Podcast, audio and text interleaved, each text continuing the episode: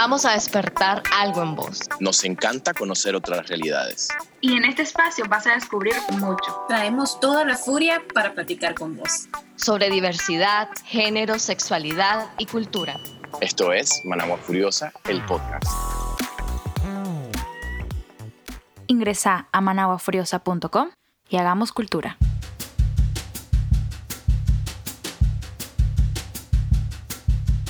Te damos la bienvenida nuevamente a Managua Furiosa, el podcast. Es un gusto tenerte por acá. Hoy vamos a hablar de un tema que creemos es importante para construir nuevas masculinidades.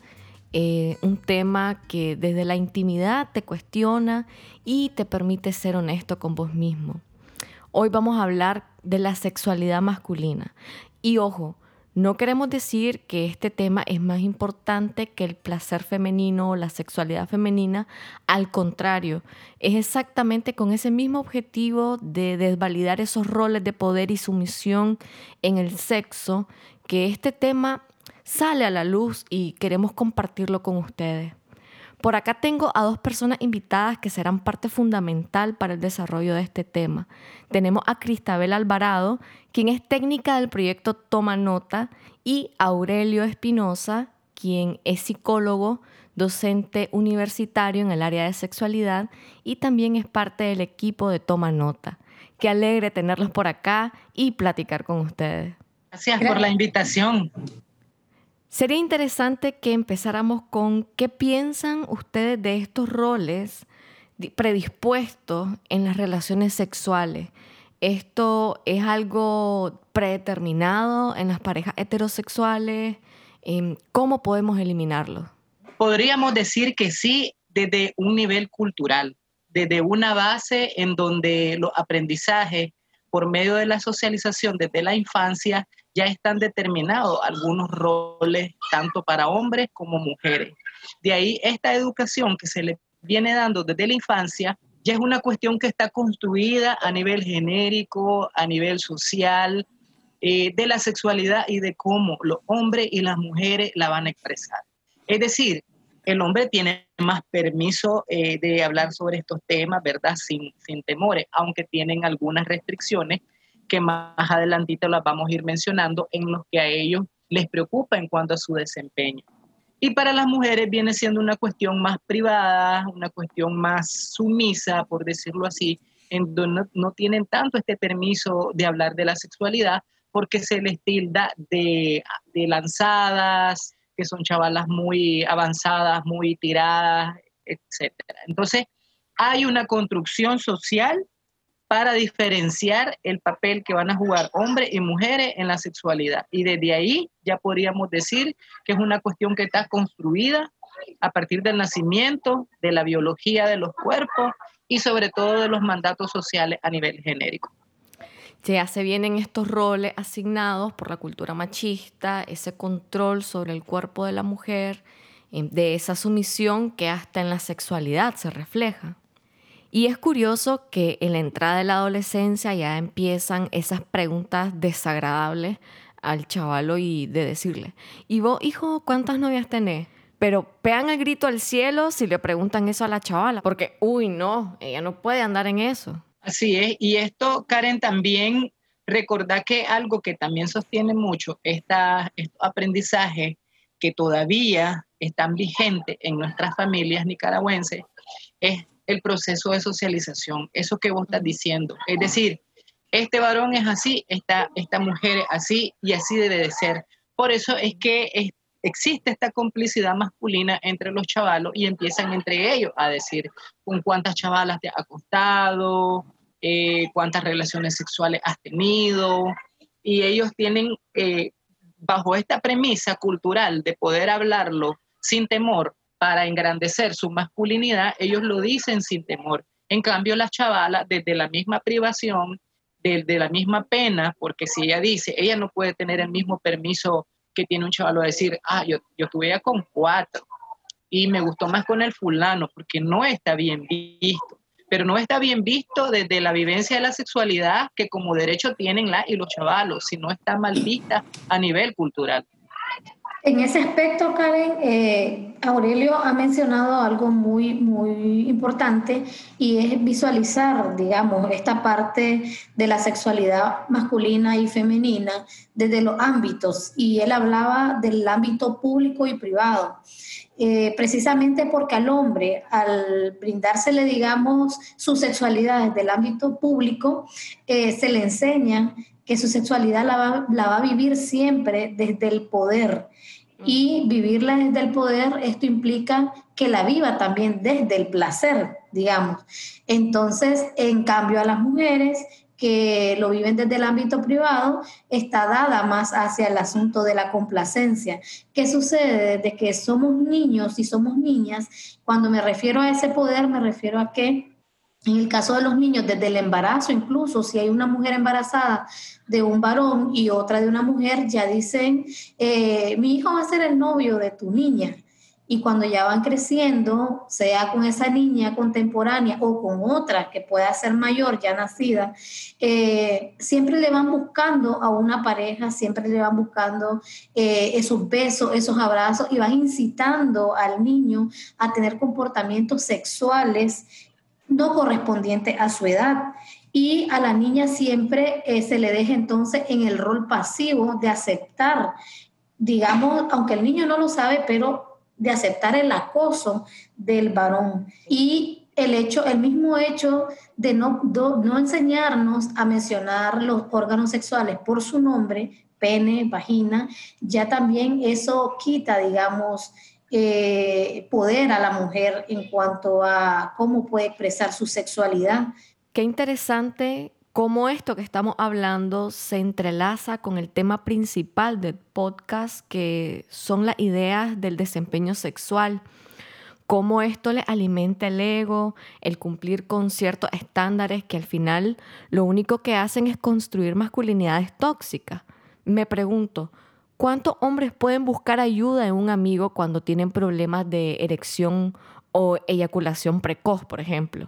En primera, lo que dificulta que los hombres manejen si este desempeño es adecuado o inadecuado es la misma desinformación que tienen en cuanto a su rendimiento y en cuanto a el concepto de rendimiento sexual o desempeño sexual que deben de tener. Porque si nos vamos a nivel físico, eh, la duración promedio de una relación sexual a nivel de países latinoamericanos, podríamos decirlo para ponerlo en contexto, es entre 3 y 7 minutos. Pero incluso eh, la mayoría de los hombres mencionan, ¿verdad? Que puede ser entre los 15 y los 30 minutos. Esto eh, previo en, en, conversación con su pareja, ¿verdad? Porque esto también no es que solo lo que yo defina como desempeño sexual para mí va a ser lo adecuado, también tiene que estar en comunicación con la pareja que yo tenga, sino que un buen desempeño sexual debe estar enfocado en todas esas actividades o todo lo que se hace en la respuesta sexual, en el deseo, en la excitación, en la eyaculación, en la relajación, eh, en toda la fase de la respuesta sexual. También es importante que en el desempeño sexual eh, se controle, ¿verdad? La ansiedad y el estrés que muchas veces le genera al hombre en esta masculinidad tóxica, como bien nos decía, la importancia de dar placer, porque muchas veces ellos se enfocan en que eh, van a eyacular y no están pensando en complacerse y complacer a la pareja. Lo otro es el centrar, digamos, la sexualidad del hombre en una sexualidad falocéntrica. Entonces ellos no experimentan más nada que no tenga que ver con el pene. O sea, para ellos no existen los dedos, no existe la lengua, no existen las manos, no existe más porque les han enseñado una sexualidad falocéntrica centrada en el pene y que la mujer también debe complacer y brindar eh, un, un placer dirigido directamente al pene. Por eso es que vemos mucho el asunto del morbo respecto al sexo oral incluso el sexo anal.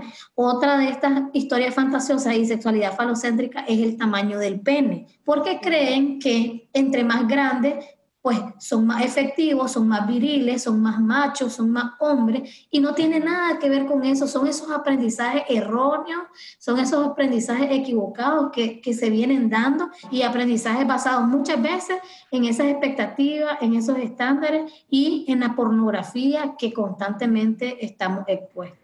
Ese tema de la pornografía, vieras que vamos a extendernos ahí, pero antes quisiera que puntualizáramos en dos cosas muy importantes que mencionó Aurelio. Tal vez nos mencionas un poco más sobre las cinco etapas dentro de la respuesta sexual y también un poco sobre lo que es la disfunción eréctil.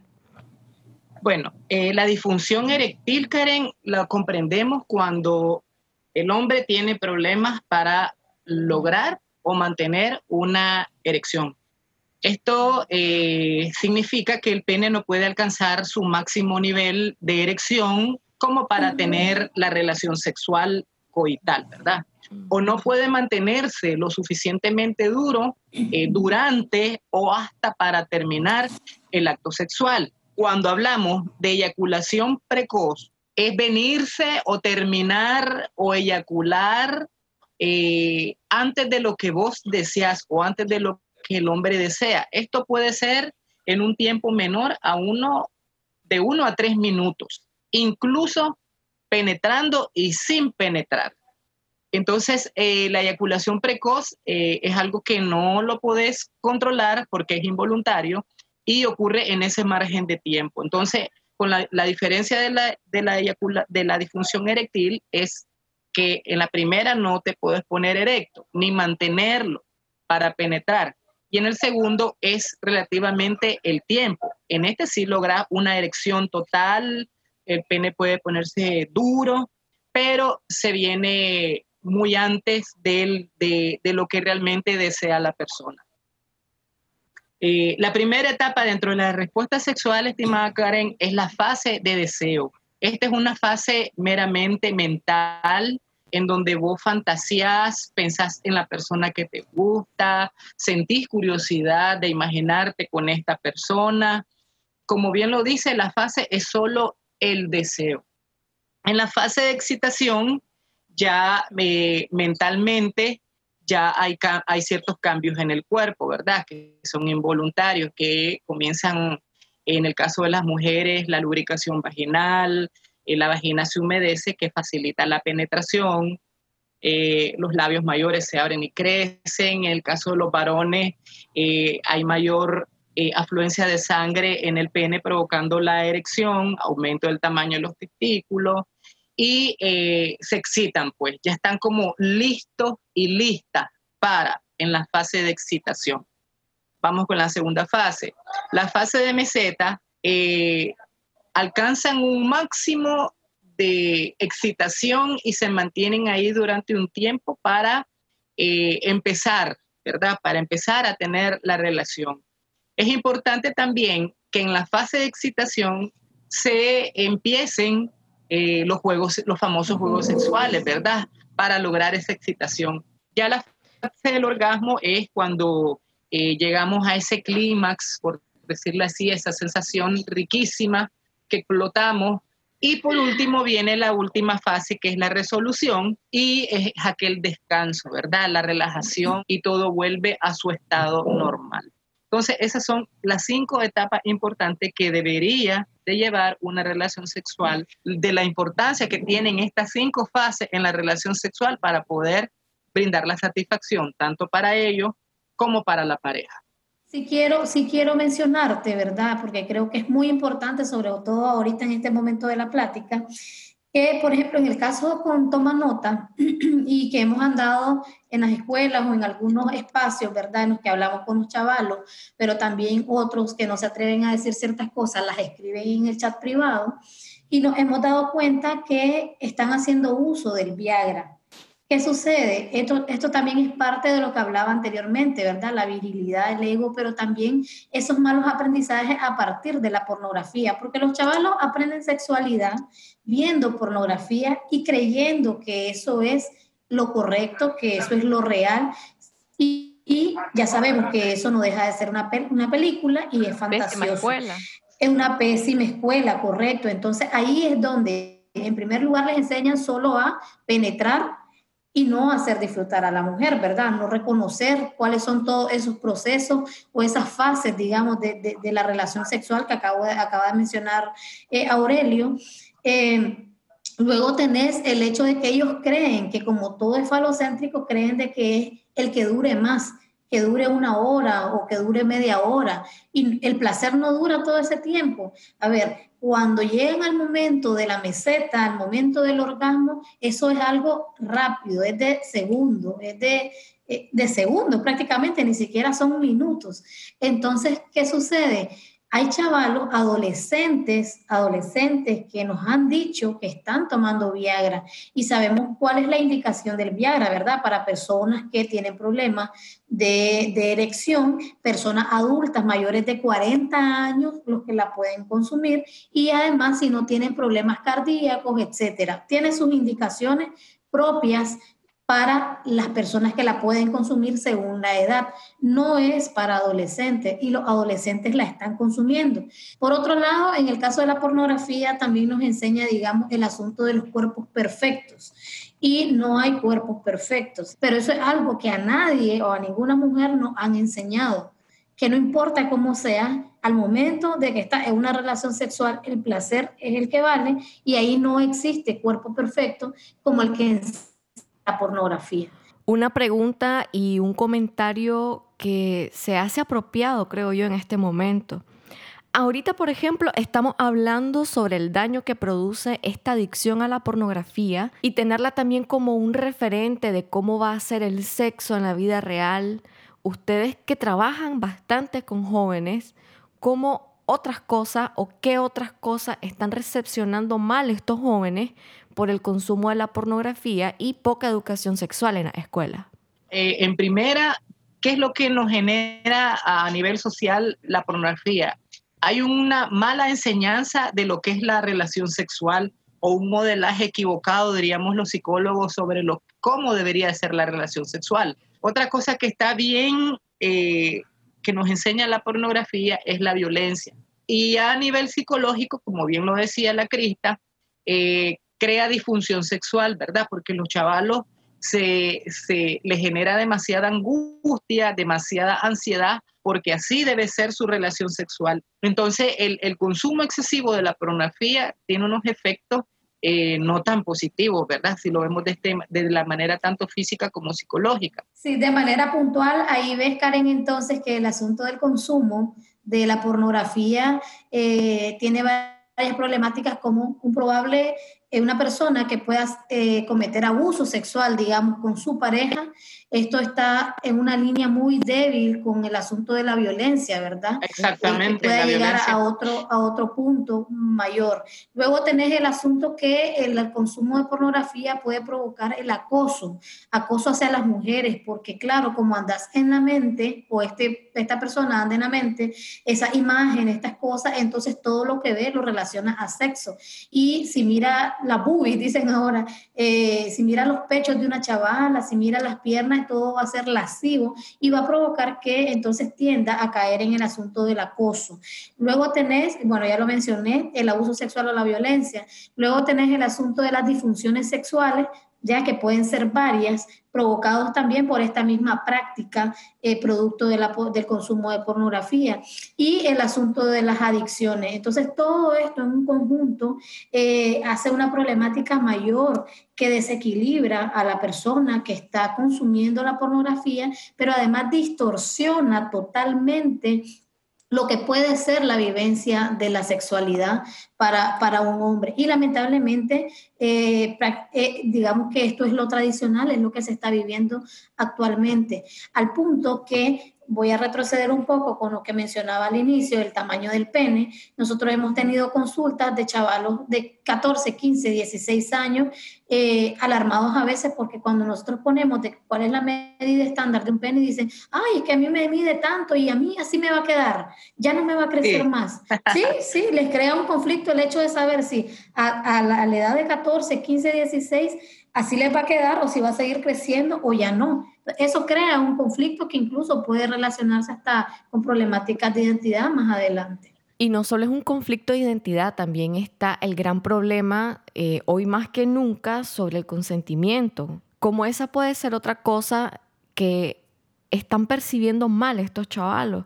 Esto que escala al acoso, relaciones violentas, acciones dentro de la relación sexual que no son consensuadas. La cuestión es, en esto del consentimiento, es que si te lo platico y ambos lo queremos hacer, el problema es que en esto de la masculinidad es, es mi poder, es lo que yo creo que puede ser eh, placentero para vos. El problema acá es la comunicación, que es algo que perdemos de vista y no le preguntamos a la pareja qué quieres que te haga, dónde te guste que te toque, qué te gustaría hacer.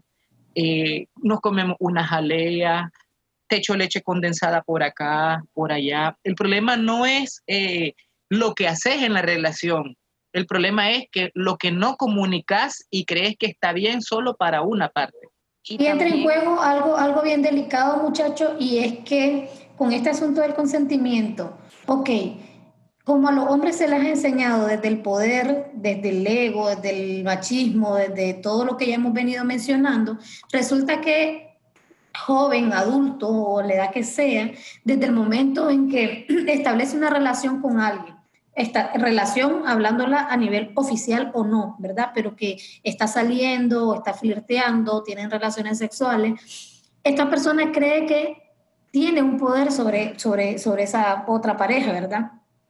Y entonces ahí es donde llega el límite de que si hay o no hay consentimiento. Probablemente no hay muchos consentimientos porque simplemente esta persona ya se cree con poder sobre la otra.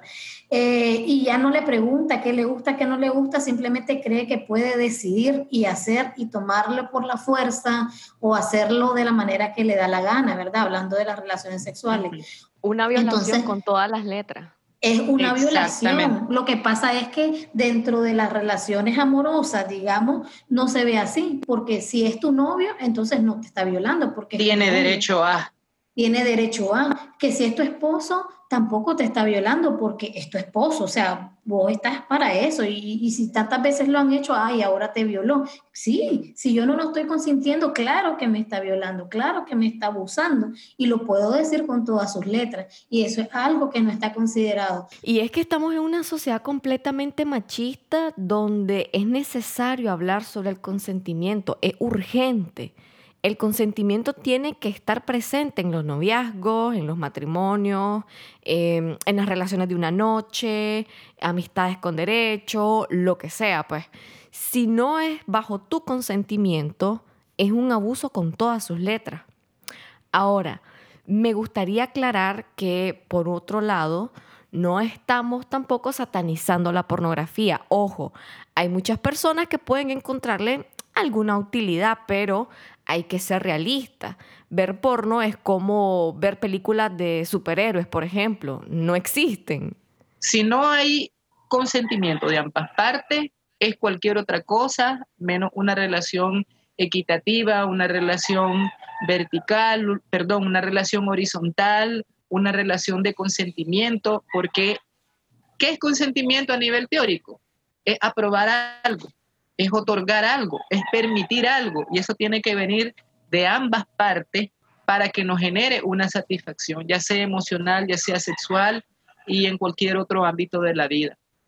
Pero ves cómo estos mandatos desde la infancia tienen gran peso en nuestra toma de decisiones y la invisibilización de la violencia como tal. Pero también el hecho de estar consciente, que lo mencioné mucho cuando estaba hablando anteriormente, eh, el consenso consciente no bajo ningún estupefaciente. Tengo que estar consciente de lo que estoy haciendo y de la decisión que estoy tomando. Y sobre todo, así como dice la palabra, con sentimiento. O sea, eh, eh, es, tomar en cuenta lo que estamos sintiendo.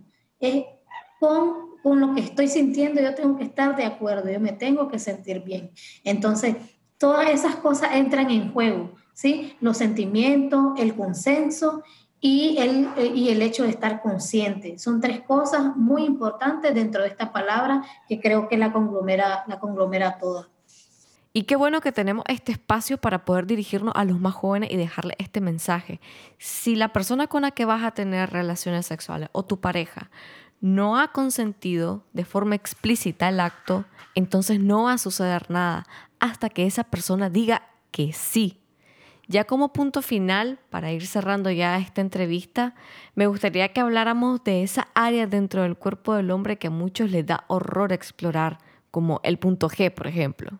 Cierto, y les da horror, horror saber que ahí es donde tienen su máximo placer, en el ano, en el punto P. Las mujeres tenemos el punto G y ellos hablan mucho del punto G, pero a ver, que hablen del punto P, les da horror porque creen que eso daña, ya ve, entonces, ¿cómo, cómo, cómo ahí volvemos a caer al inicio de la temática, verdad? Eso daña su virilidad. Piensan de que en el caso de los que son heteros, como se sienten muy machitos, entonces creen que eso atenta contra su virilidad. Y no tiene nada que ver, simplemente el placer está ahí. Ahí es donde lo tienen, la pepita, ¿qué van a hacer? En primer lugar, pienso que los hombres deben aceptar que están en una cultura que vulnerabiliza su placer, vulnerabiliza inclusive su salud, porque inclusive para hacerse un examen de próstata, muchos hombres no les va a gustar que un doctor les mete el dedo y prefieren morirse del cáncer de próstata.